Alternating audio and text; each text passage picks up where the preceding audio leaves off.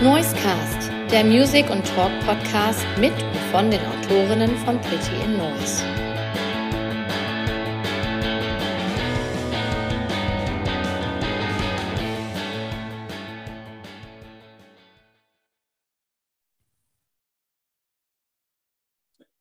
Ja, liebe Zuhörerinnen, liebe Zuhörer, wir haben eine neue Folge Noisecast.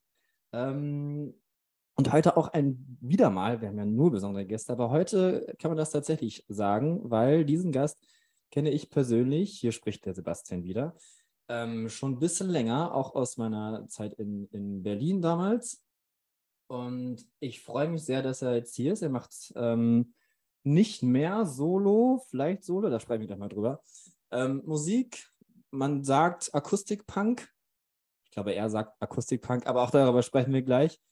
Ähm, ja, und ich freue mich sehr, dass ich heute den Steffen, aka Grundhass, hier habe. Hi. Hallo, schönen guten Nachmittag. Na, wie, wie ist bei dir? Wo finde ich dich gerade? Ich sitze gerade bei mir in meinem äh, Homestudio, äh, aka Arbeitszimmer, äh, wo ich einfach äh, vom Computer sitze, dir bei, via Zoom ins Gesicht schaue und in mein Mikrofon spreche. Ja, so geht es mir auch. So geht es mir meistens bei Podcasts. ah, sehr cool. Ähm, ja, ich habe gerade gesagt, wir kennen schon ein bisschen, ein bisschen, ähm, ein bisschen länger. Ich habe deine Anfänge damals mitge mitbekommen und äh, finde es auf jeden Fall mega, wie jetzt der aktuelle Stand bei dir ist. Ähm, aber vielleicht, das wäre so sowieso meine erste Frage so ein bisschen gewesen. Wie ist das denn eigentlich so bei dir angefangen mit Musik machen? Also ich weiß, du hast damals eben angefangen, Songs zu schreiben. Und du kommst ja vom, vom Land, du kommst ja gar nicht aus Berlin.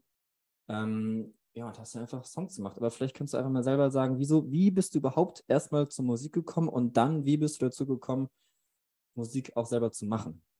Also, wenn wir jetzt ganz früh anfangen wollen, dann müssen wir äh, ins, keine Ahnung, fünfte Lebensalter zurückgehen. Äh, mein, mein Vater war in einem Spielmannszug, also halt bei Schützenfesten und sowas, und ja, hat Flöte okay. gespielt.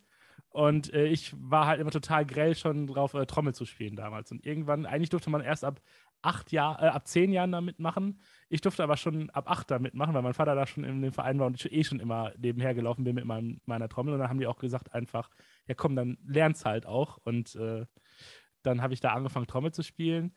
Äh, irgendwann habe ich dann Punkrock für mich entdeckt und da ging das auch mit diesen ganzen Uniformen und Schützenfest auch nicht mehr so wirklich klar. Äh, und da habe ich dann aber Schlagzeug gespielt in einer Punkband. Meine erste Punkband hieß Hirn kastriert. Äh, und ähm, da habe ich auch schon tatsächlich angefangen, Songs zu schreiben. Die wurden aber nie gespielt. Obwohl ich bis heute der Meinung bin, dass das die besten Songs waren von allen. Ähm, ich wusste auch gar nicht, wie ich das geschrieben habe, weil ich konnte eigentlich kein, äh, kein melodisches Instrument.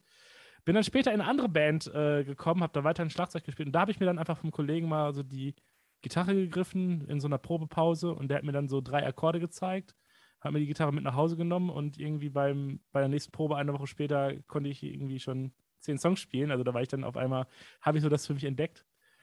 Ja, und dann fing das eigentlich schon, schon fast an, dass ich meine eigenen Songs geschrieben habe. Äh, und irgendwann dachte ich mir, okay, jetzt trete ich halt auch damit auf und dann ist Grundhass geworden.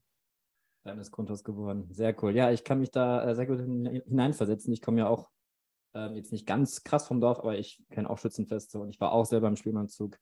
Und ähm, ich kann das sehr gut nachvollziehen. man ist dann auch immer, wenn man so ein bisschen andere Musik in Anführungsstrichen hört, auch immer schnell, äh, glaube ich, der alleine dort dann so. Ich weiß gar nicht, woher kommst du? Du kommst aus dem Sauerland irgendwo, glaube genau, ich. Genau, Arnsberg im Sauerland. Weniglo, um genau zu sein. Ja. Ein kleines Dorf, was zu Arnsberg gehört. Warst du da immer schon so der, naja, derjenige, der halt so der, den Punk gehört hat, der Punker, der so ein bisschen, hm, ich weiß nicht, irgendwie so der, vielleicht haben Leute gesagt, der, der komische oder so? Oder hast du ja, ich glaube schon. Gehabt? Ja? Also ich hatte, ich hatte so bei mir im Dorf eigentlich niemanden, äh, der, mit dem ich so wirklich rumgehangen habe. Ich bin dann, muss dann immer in den Nachbarort fahren. Irgendwann hat man natürlich in der Schule so, so die Leute kennengelernt, die irgendwie die zwei, drei Leute, die Rock hören und, und Punkrock hören. Und mit denen habe ich dann auch irgendwann meine erste Punkband gestartet. Äh, aber das war halt nie so direkt in dem Dorf. Es waren halt in diesen ganzen Dörfern, die da zusammengeschlossen sind in Arnsberg, äh, gefühlt zehn Leute, äh, die sich dann immer irgendwo treffen mussten. Und äh, irgendwie hat man sich dann doch gefunden. Aber es ist, ich finde es spannend, von diesen Leuten wohnt halt auch einfach niemand mehr da. Also es ist halt wirklich alle, die irgendwas äh, anderes, Alternatives, so einen alternativen Lebensstil äh, hatten, die sind halt alle sofort da weg, als es möglich war. Ja, ja, das war bei uns auch so. Ich glaube, man muss auch irgendwo hingehen, wo man das auch leben kann. Ich glaube, da ist, hat man mit Berlin auf jeden Fall eine gute, gute Wahl getroffen. Ich denke, da kannst du mir zustimmen, oder? Auf jeden Fall. Jetzt mittlerweile acht Jahre, über acht Jahre in Berlin und ich bereue keine. Ich glaube, es werden noch viele weitere. Das kann ich mir gut, das glaube ich dir gern. Ähm, ja, wie ist denn dann so dein, dein Sound entstanden? Also ich, das entwickelt sich ja, denke ich mal, auch über die Jahre, über die, mhm. die Zeit hinweg. Nur, ja, vielleicht gehen wir noch mal einen Schritt zurück. Wie war das denn so dann, den ersten Song zu schreiben? Ich weiß nicht, wie viel, wie viel Ahnung hattest du damals von Musik machen? Du hast gerade was von, von drei Akkorden. Punk ist ja auch relativ, naja, man spricht ja von den berühmten drei, drei Green Day-Akkorden quasi. Ja. Und ähm, ja, wie, wie, war, wie war die Erfahrung? Einfach mal loszulegen und ich mache jetzt Musik, schreibe jetzt einen Song. Wie hat sich das damals angefühlt? Äh, boah, das genau, ich glaube, ich fand es total krass, dass ich mir was ausgedacht habe, was dann sowas ergibt wie einen Song. Ähm, ich hatte überhaupt keine Ahnung. Ich habe halt das, was man irgendwie aufgeschnappt hat, äh, an, an Musik, hat man irgendwie im Kopf und das versucht man dann auch irgendwie äh, zu, ja, irgendwas draus zu machen. Aber also wirklich Ahnung hatte ich nie und es ist halt äh, bis heute so geblieben. Also ich bin jetzt kein Musiktheoretiker, ich kann keine Noten lesen und äh, bin auch kein mega krasser Gitarrist, aber irgendwie, ich habe Songs im Kopf und äh, die kriege ich dann irgendwie raus aus der Gitarre und wenn ich die Idee, die ich im Kopf habe, nicht hinkriege auf der Gitarre, dann übe ich so lange, bis ich sie hinkriege. Aber ich würde nie selber üben, dass ich mehr kann, als ich brauche, sondern ich, für mich ist das die Gitarre ein Werkzeug und äh, da kommt halt immer das raus, was ich gerade brauche. Und bisher bin ich damit ganz gut gefahren. Ja, wollte gerade sagen, hast du ja schon auf einigen Bühnen gespielt und es werden ja immer mehr. Also hast anscheinend. Das stimmt. Gemacht. Du ähm, hast ja auch eins der ersten Konzerte veranstaltet damals in Berlin. Stimmt, ja, ja, richtig. Ich habe damals ähm, so ein paar Konzerte, also Konzerte, also es waren so, so Kneipenabende. Stimmt, da warst du auch einmal. Das war auch sehr cool. Da waren noch viele Freunde und sehr gemütlich. Ja, habe ich auch eine sehr gute Erinnerung den Abend.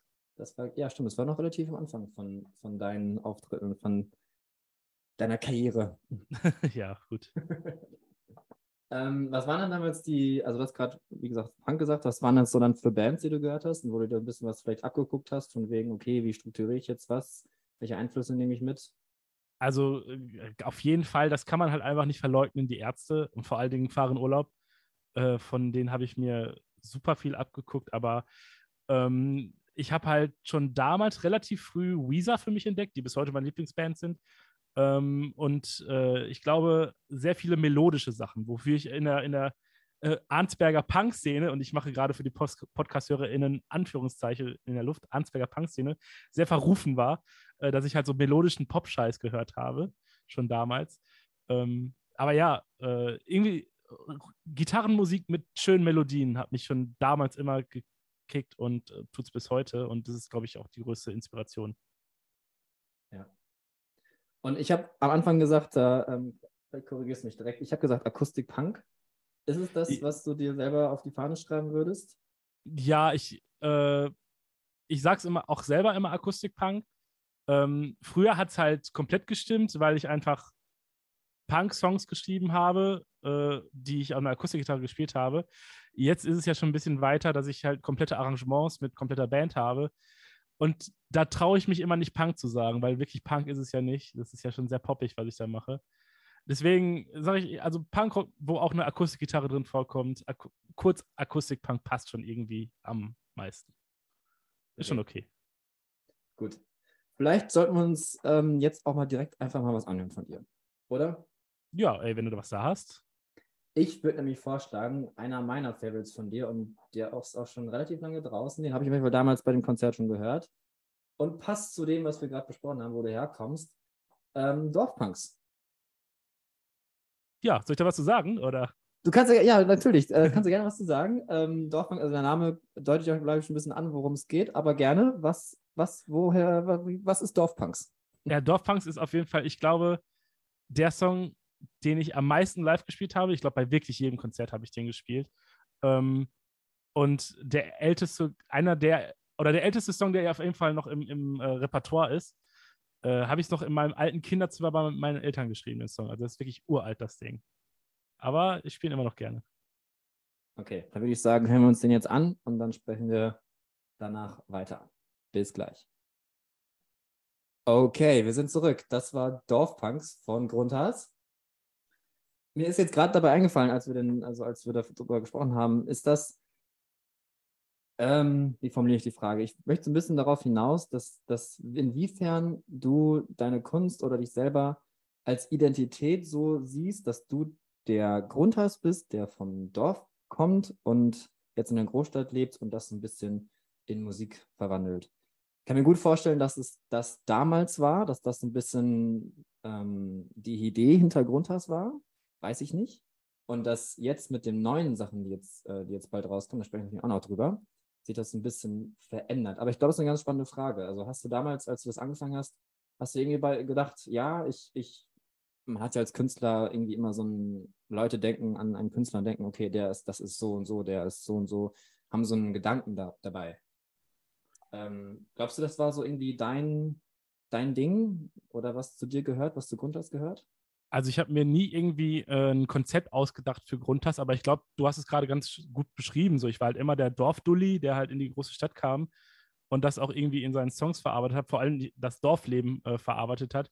Und auch hier in der Stadt war ich, das ist so ein bisschen immer dieses Außenseitertum, äh, was behandelt wurde in, in meiner Musik und auch wird.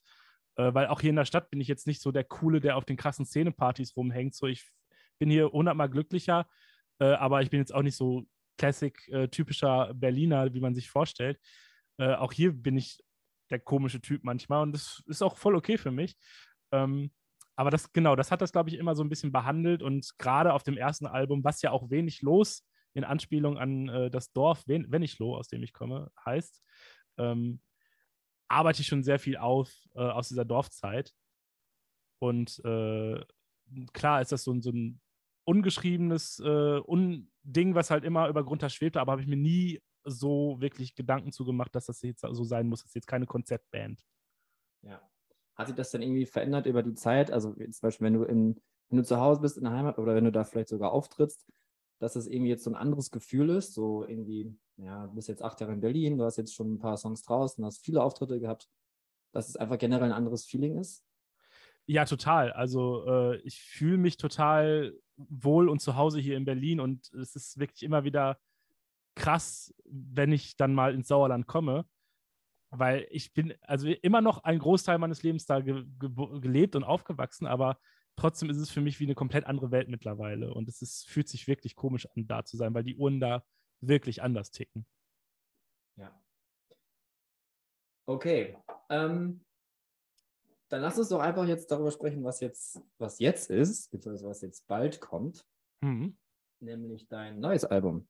Das heißt ganz okay, kommt am 7. Oktober raus. Auf genau. Records. Ähm, wieso der Titel? Wieso ganz okay? Wie kam es dazu? Ich kann es dir nicht genau sagen. Ich hatte irgendwie Lust, äh, das so ein bisschen auf, ähm, auf das, als auf den ersten Albumtitel anspielen zu lassen. Also es ist ja nicht wirklich angespielt, aber es ist ein ähnlicher Klang. Wenig los, ganz okay, gleiche Silbenanzahl. Finde ich so ein, so ein, keine Ahnung, nette Aussage. Und das ist halt einfach ein, ein Ausspruch, der, ich glaube, im letzten Song des Albums vorkommt. Äh, kommt einfach in irgendeiner Zeile, singe ich einfach irgendwo ganz okay. Und irgendwie ist mir das so hängen geblieben und das passte halt auch, äh, während das erste Album halt einfach so ein bisschen davon handelt, so eine Scheißzeit auf dem, auf dem Land zu haben und, und irgendwie nicht glücklich zu sein auf dem Dorf, ist das jetzt doch schon eher das Album, was halt komplett hier in Berlin entstanden ist und jetzt ist es halt auch ganz okay einfach. So, und das, das war einfach ein schönes Bild. Ich versuch, versuchte da so ein bisschen den Kontrast äh, zum ersten Album mit aufzubauen. Ja, Kontrast, äh, finde ich, ist ein gutes Stichwort. Ich bin gerade noch mal kurz über so allein die Songtitel, aber auch wie es klingt. Wir hören uns gleich natürlich auch noch was an, aber allein, wenn man sich die Songtitel von Wenig Los anguckt, also wir hatten gerade eben Dorfpunks, Digi gibt Kohle, Königin vom Cotti, äh, Radiot im IRZ.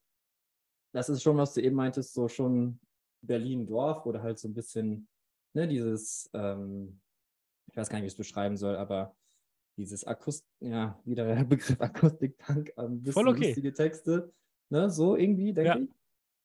Und jetzt ist es schon anders. Also jetzt, ähm, die beiden Singles, die raus sind, Unter dem Meer und Tag am See, das ist ja schon auf jeden Fall, und auch der Sound, schon ein bisschen, ja, melod melodisch auf jeden Fall ein bisschen gereifter, um mal die Klischees hier mit einzubauen.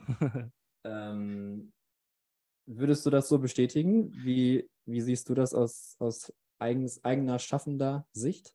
Ja, auf jeden Fall. Ähm, zum einen ist es halt einfach äh, ein Album, was in der Pandemie komplett entstanden ist, also sowohl geschrieben als auch aufgenommen.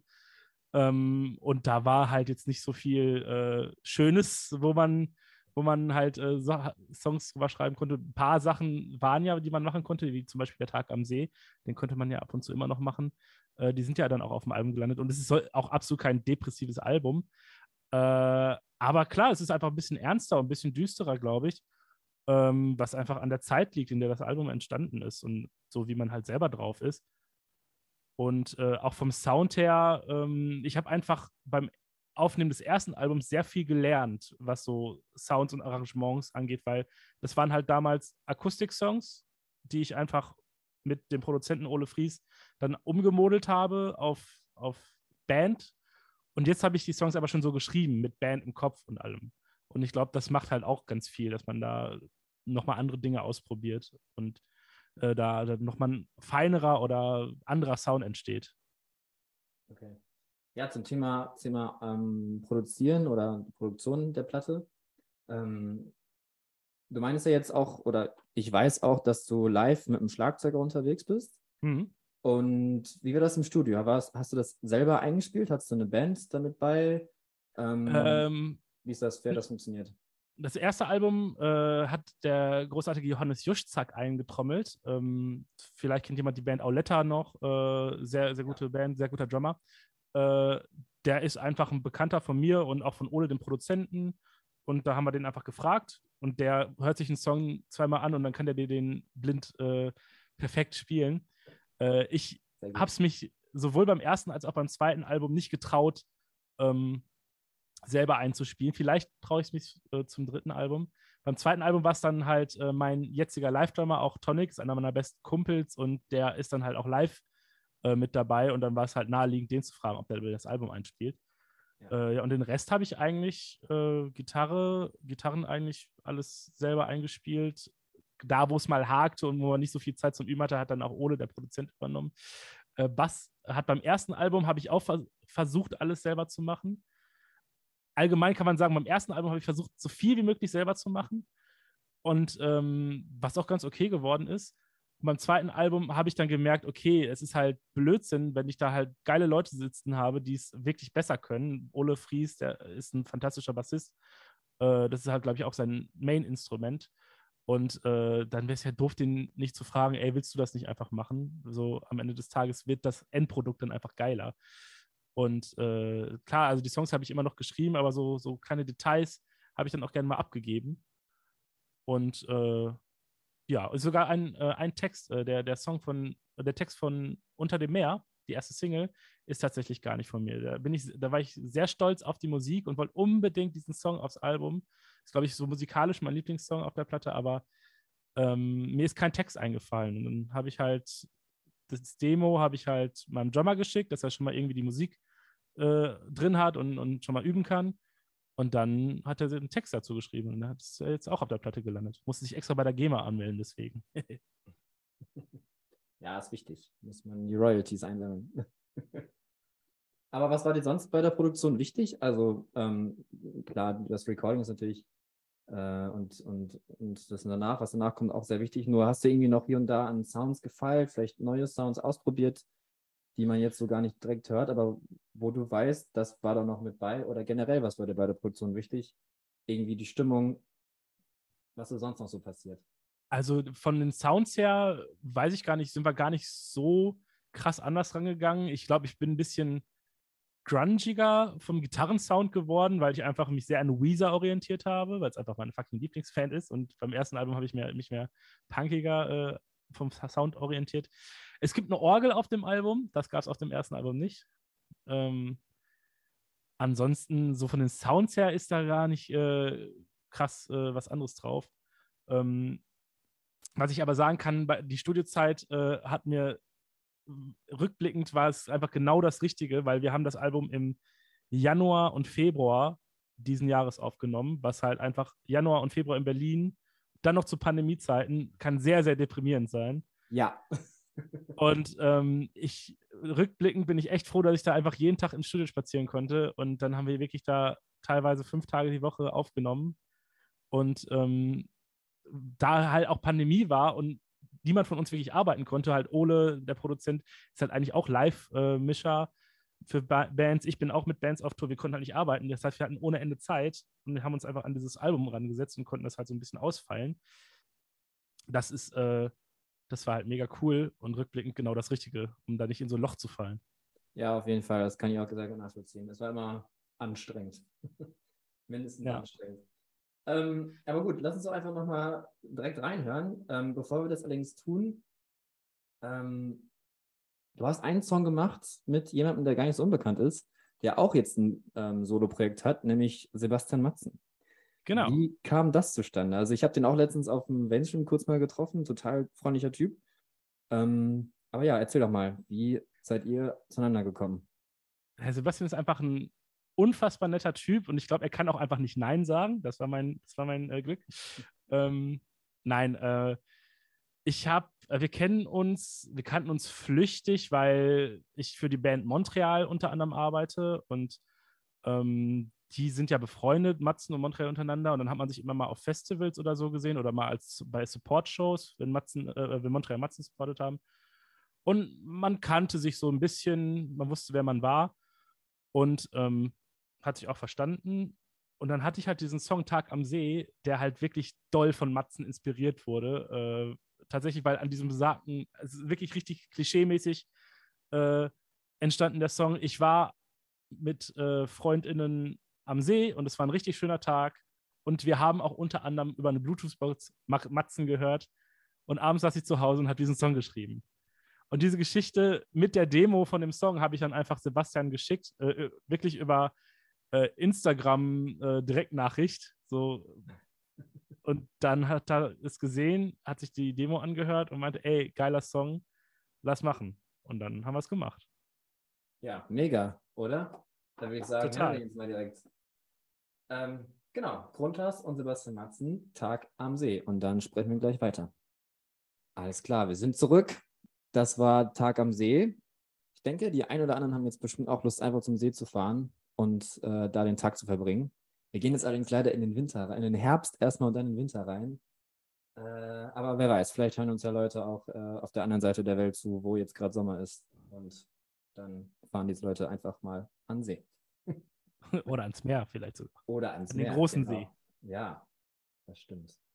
Okay, wir haben noch einen großen ähm, Themenblock. Natürlich, wie könnte es anders sein? Über ein Thema müssen wir noch sprechen. Das ist nämlich live. Richtig.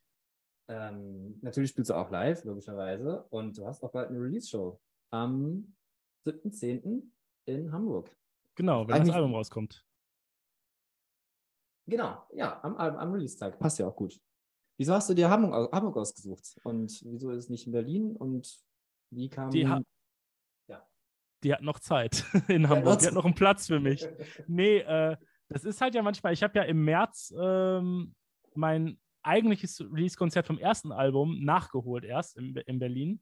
Ah, ja, und äh, dann spiele ich jetzt am kommenden Wochenende tatsächlich auf dem Lost Evenings Festival hier in Berlin. Mit Frank Turner, äh, oder? Mit Frank Turner ja. und Donuts spielen und das wird ja. ganz fantastisch, glaube ich. Ähm, und da konnte ich halt auch nicht Nein sagen, von wegen, ja, wir waren doch gerade erst in Berlin. Äh, da, da, ich kann nicht auf deinem Festival spielen, Frank Turner. Natürlich sage ich ja. Ach so, äh, ja, okay. Und dann kann ich nicht nochmal einen Monat später schon wieder in Berlin spielen. Also man muss sich mal ein bisschen rar machen, sonst kommt halt einfach immer keiner mehr. Ja. Äh, aber deswegen haben wir auch schon eigentlich gehört Berlin zum zweiten Tourblock. Aber wir haben es jetzt mit dem ersten Tourblock äh, direkt mit angekündigt. Äh, da gibt es dann ja auch eine Show 2023 im Februar im Cassiopeia. Ähm, ja, aber Hamburg hat dann irgendwie gepasst. Äh, ich habe eigentlich null Bezug zu Hamburg, aber mein Booker hat mir geschrieben, hast du Bock, die Release-Show in der Astra-Studio zu machen? Ich so, ja, pf, warum nicht, ne? Kann ja noch werden, auch eine schöne Stadt. Ja. Und in Hamburg immer schöne Konzerte gehabt. Immer tatsächlich schon sehr früh Leute gekommen, die ich nicht kannte. Das, äh, immer, was Grundas angeht, ein gutes, äh, gutes Gefühl. Ja. Ja, wo du gerade von viel unterwegs warst, ich habe ein bisschen geguckt Und ähm, du hast ja gerade ange angemerkt, dass du viel auch mit Montreal unterwegs bist. Ja. Und auch viel so mal im Vorprogramm oder so spielst oder auf dem gleichen Festival oder so. Ähm, wie ist es denn, mit, mit der Band auf Tour zu sein? Und vielleicht kannst du da auch kurz erklären, wie das eigentlich zustande kam. Das würden wir erstmal, wenn man nur Grundhass kennt, erstmal jetzt nicht mit Montreal verbinden vielleicht, aber du kannst bestimmt erklären, ähm, wie es da zustande kam. Ich Montreal sind, äh, ich bin mit 16, glaube ich, auf meinem allerersten Montreal-Konzert gewesen in Dortmund, einfach als Fan. Und dann bin ich immer zu den Konzerten hingerannt und man hat sich irgendwie angefreundet mit der Band. Bin dann irgendwann nach Berlin gezogen. Die wohnten dann in der Zwischenzeit auch alle in Berlin. Und dann bin ich mal äh, als Fotograf mitgefahren, habe einfach gefragt, ey, braucht ihr mal wen, der Fotos macht? So, ich will auch gar kein Geld haben. So, ich will einfach mal mitfahren, ein paar Fotos machen. Also ich habe eine Zeit lang Konzertfotografie gemacht. Und dann war das halt immer nett und, und ja, so hat, hat Spaß gemacht und, und man ist sich nicht auf den Nerv gegangen gegenseitig. Und irgendwann sind die halt immer größer geworden und brauchten irgendwann so Crew, also richtig feste Crew, die mitfährt. Und dann bin ich halt mitgefahren, habe deren Instrumente aufgebaut und abgebaut und gestimmt und das mache ich jetzt immer noch. Und äh, so bin ich dann da reingerutscht. Sehr cool, ja. Und äh, das ist halt bei Montreal der wichtige Faktor. Ich bin halt nicht der beste Backliner der Welt. Äh, und unsere ganze Crew äh, ist wahrscheinlich auch in dem, was sie tun, alle nicht die Besten der Welt, obwohl wir auch eine sehr gute professionelle Crew haben, will ich gar nicht sagen. Äh, aber es passt einfach so menschlich untereinander. Wir sind halt alle miteinander befreundet in der Crew, Band und Crew und alles. Und wenn man da, da kannst du halt äh, von außen schlecht irgendwelche Leute, die ihren Job vielleicht sehr gut machen, aber menschlich nicht passen, reinpacken. Das ist halt das Nette auch auf Tour mit Montreal. Ja, und auf Tour muss man ja auch eher gucken, dass man, wenn man zusammen im Bus ist und 24-7 aufeinander hockt, dass man das auch, dass man auch gut miteinander kann. Total. Ich. Gerade diesen Sommer haben wir, glaube ich, irgendwie 40 Shows abgerissen. Ja, Wahnsinn. Äh, das war völlig krass. Also ich, wir hatten jetzt am Wochenende das die letzte Open Air Show. Das war äh, ein harter Sommer, aber auch sehr schön. Das glaube ich. Wie, ähm, ich versuche die Frage nicht zu düster einzustellen, äh, aber es ist ja schon so, dass man jetzt immer öfters liest, dass Konzerte abgesagt werden. Ja. Ähm, weil keine Tickets gekauft werden. Manchmal schreiben auch Bands andere Gründe, aber es ist ja eigentlich schon inzwischen bekannt, dass es wegen, wegen fehlender Ticketkäufe und Unsicherheit bei den, bei den Leuten ist. Ähm, merkst du das auch oder merkt, merkt ihr das so mit Montreal oder mit anderen Bands? Äh, ich kann dir jetzt äh, keine Zahlen von uns nennen, weil ich äh, bisher noch, noch nicht getraut habe, meinen Booker zu fragen, wie der Vorverkauf aussieht. Äh, ich, ich wollte jetzt gar, genau, das, das wollte ich auch gar nicht so direkt, wollte ich jetzt gar nicht fragen, nur ob das. Nee, das ist ja das, kein, ist ja kein Geheimnis gerade, dass äh, gerade bei kleinen Bands der Vorverkauf scheiße aussieht. Und das wird bei uns wahrscheinlich auch nicht mega geil aussehen. Äh, deswegen, wir sind, haben halt den Vorteil, wir sind eine Zwei-Mann-Band und wir reisen ohne TechnikerInnen. Ähm, und deswegen sind die Kosten relativ gering. Und, aber wir reisen halt auch ohne TechnikerInnen, weil wir wissen, äh, dass es halt gerade diesen Herbst sehr schlecht aussehen kann. Und äh, sonst hätten wir vielleicht mal schon äh, irgendwie Tonmenschen angefragt oder sowas. Machen wir jetzt aber alles autark. Äh, Macht es halt nicht so komfortabel, aber äh, günstiger zu touren. Und es ist halt gerade bei vielen kleinen Bands echt hart. Äh, die Ticketverkäufe stagnieren und es, es, geht keiner gefühlt auf Konzerte oder halt nur auf so Riesendinger, so Rammstein und so, die sind ja alle voll. Ähm, aber ja, das ist halt gerade eine harte Zeit. Und ich hoffe, dass wir da irgendwie gut durchkommen, dass es irgendwie ab nächsten Jahr besser wird. Ja.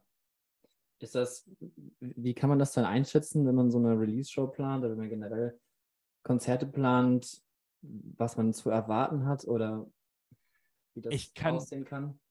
Boah, ich kann es halt null einschätzen gerade. Äh, ich habe schon von einigen Leuten gehört, die mir geschrieben haben, ey, ich habe mir Tickets gekauft, was auch super cool ist. Das heißt, ich weiß, es wird schon mal nicht leer in Hamburg. Äh, wir sind nicht ganz alleine. Aber das ist halt eh ein kleiner Club. Da wird es auch relativ schnell gut aussehen da drin. Ähm, ja, aber man kann halt gerade einfach nicht planen. Das ist ja auch der Grund, warum so viele Touren abgesagt werden. So, das bringt halt niemandem was, wenn die Leute erst zur Abendkasse gehen, weil der, Veranstalter oder die VeranstalterInnen können nicht planen und äh, am Ende will natürlich auch nach dieser Scheißzeit, äh, wo niemand gar nichts verdient hat, ähm, noch draufzahlen auf Shows. Weder VeranstalterInnen ja, ja. noch Bands. Und ähm, das ist halt so unromantisch, das ist, es ist halt einfach ein Kostenfaktor. Und deswegen versuchen wir als kleine Band unsere Kosten möglichst gering zu halten, um wenn nicht viel drauf zahlen zu müssen. Ja. Ja, wir können hoffen, dass die Zeiten wieder besser werden. Vielleicht mit dem nächsten Jahr, wenn sich das wieder eingroovt äh, und wir alle mit den Umständen gelernt haben, umzugehen. Ja. Vielleicht ist es dann wieder normal und wir können normal wieder Konzerte erleben und, und Touren planen, wie es mal war. Das stimmt, ja, das wäre zu hoffen. Speaking of, wie es mal war, ich wollte noch einmal kurz, weil ähm, wir uns daher ja eigentlich auch kennen, ähm, von deinen anderen Sachen, die du ja machst, so in der Musikwelt, Musikindustriewelt.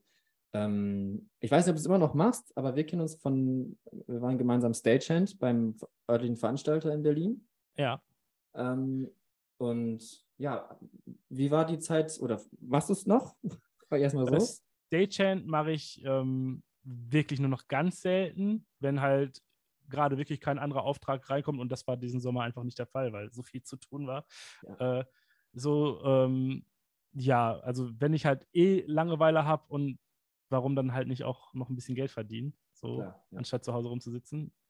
Aber Stagehand selbst mache ich gar nicht mehr. Ich habe ähm, gerade vor der Pandemie sehr viel als äh, TLer gearbeitet, also technische Leitung, Konzerte mhm. durchgeführt und so ähm, und bin jetzt hauptsächlich äh, mit äh, Montreal auf Tour als Backliner. Ähm, wie gesagt, mal hier, mal da so ein bisschen Stagehand-Kram und mal so TL-Shows machen. Und dann halt Grundtas. So, da ja. komme ich momentan, also von Grundtas alleine auf gar keinen Fall, äh, aber ähm, mit allem zusammen so verschiedene Standbeine kriegt man das irgendwie noch hin, so die Miete zu zahlen. Sehr cool. Ich habe aber auch eine sehr geringe Miete, muss ich sagen. Was in Berlin leider auch immer schwieriger wird. Das stimmt. Richtig Glück gehabt hier. Glaubst du denn, dass so deine ganzen anderen Sachen, also Stagehand, Fotos machen, Backliner, TL, das ist eine ganze Menge, dass ähm, dich das auf jeden Fall besser gerüstet hat, für selber Musik machen und Künstler zu sein und durch die Welt zu touren? Total. Gerade als TL, also wenn du halt Konzerte durchgeführt hast, äh, hast, hatte ich oft irgendwie so kleine Bands, die gerade frisch aufkamen und äh, so einen Hype hatten, die noch nie irgendwas mit der Live-Musikbranche äh, zu tun hatten und total naiv da ankamen und überhaupt nicht wussten, was mit ihnen geschieht. Und ich habe wirklich, also das Live-Musikgeschäft wirklich von allen Seiten, von den, sowohl von den schönen als auch von den wirklich beschissenen Seiten gesehen. Und äh, ich glaube, das hat mich sehr gut vorbereitet. Also man, man weiß, in, in welches Feuer man im Zweifel reinläuft wie, sie, wie heiß das Feuer brennt und wehtu, wie sehr es wehtun wird. Hast du da vielleicht gerade spontan so aus dem Kopf eine Anekdote, die du mit uns teilen möchtest? Vielleicht eine sehr schöne oder doch auch eine sehr schlechte? Mm, ja, gerade als in den Anfangstagen von Grundhass äh, hat man teilweise echt äh, auf vollgepissten Matratzen oder überhaupt, äh, wenn man Glück hatte, unter einem Dach geschlafen. Also ich habe schon Konzerte gespielt, da, da, war halt vorher irgendwie klar gemacht, ja, äh, ich kriege hier Verpflegung und einen Schlafplatz und ich kann mit dem Hut ein bisschen Spendengelder sammeln. Und dann komme ich da an und dann so wie Schlafplatz, wie Essen, wie Konzert. Hier kannst du dich, wenn du Lust hast, da eine halbe Stunde in die Ecke stellen und rumklimpern. Und äh, ja, dann stand ich da irgendwo, keine Ahnung, in Süddeutschland in einem Kaff, was ich nicht kannte, wo ich niemanden kannte. Und habe dann in meinem äh, angemieteten Tourwagen geschlafen, was halt damals ein Fiat 500, ein sehr, sehr kleines Auto war. Äh, ja, solche Geschichten dann halt, ne? Und kommst da halt nicht drum rum. Oder Shows, wo einfach äh, niemand da ist. Ich war mal in einer Jazzkneipe in München gebucht und ich weiß nicht, was sich der Booker da gedacht hat. Zum einen hat Bayern an dem Abend äh, Champions League Halbfinale gespielt, zum anderen halt Grundhass in der Jazzkneipe. Es waren halt irgendwie äh, drei Leute da und zwei waren die Leute, bei denen ich geschlafen habe. Also sowas ist dann auch, äh, gehört dazu. Das sind dann die Momente, an die man sich zurückerinnert, wenn man dann irgendwann mal wirklich vor vollem Haus spielt. Dann denkt man sich, okay, Richtig. Das, das musste ich machen, um heute hier zu stehen. Tatsächlich genau das Bild hatte ich im Kopf, als ich im März in Berlin im Badehaus gespielt habe und irgendwie über 100 Leute da waren und ich einen Großteil aber nicht kannte und die Leute haben mitgesungen. Das ist dann so, sind dann schon so die genugtuenden Momente. Ja. Und das ist halt auch immer noch nicht mega groß. Also das, mal gucken, was da noch kommt. Aber es wird immer größer und eine Tour steht jetzt auch an, eine kleine durch Deutschland. Ähm, und dein zweites Album. Also eigentlich kann es ja jetzt nur noch besser werden. Ey, und die Pandemie, äh, ich will, wollte gerade sagen, Pandemie ist vorbei, das stimmt natürlich nicht, aber äh, es können Konzerte stattfinden und das war beim ersten Album noch nicht so wirklich der Fall. Deswegen hoffe ich, dass wir jetzt ein bisschen äh, abreißen können. Sehr gut. Kommt das auf die Tour, es wird gut. Denke ich auch. Ähm, okay, lass uns doch zum Abschluss nochmal zwei Songs vielleicht nehmen. Ähm, einer offensichtlich unter dem Meer von der neuen Platte. Ja. Und vielleicht können wir nochmal, um es schön abzurunden, ähm, ich würde vorschlagen, ich hoffe, du bist mit mir da d'accord, zusammen kaputt. Ja, sehr gerne. Ja, das war auch so meiner, einer meiner Songs, den ich sehr gern gehört habe, als er rauskam. Das freut mich. Ja, dann würde ich sagen, bedanke ich mich. Ich sage auch danke. es war ein sehr schönes Gespräch. Sorry, ich wusste, ich wusste gerade nicht so. Äh, ja, muss ich jetzt was sagen? Alles gut. Ähm, ja, und genau, hört euch Grundhaus an. Platte kommt bald raus. Ich wünsche viel Erfolg. Ja, danke dir. Ich mache jetzt hier Recording Stopp. Wir bleiben noch kurz dran und dann hören wir uns. Bis dahin. Ciao. Mach's gut. Ciao, ciao.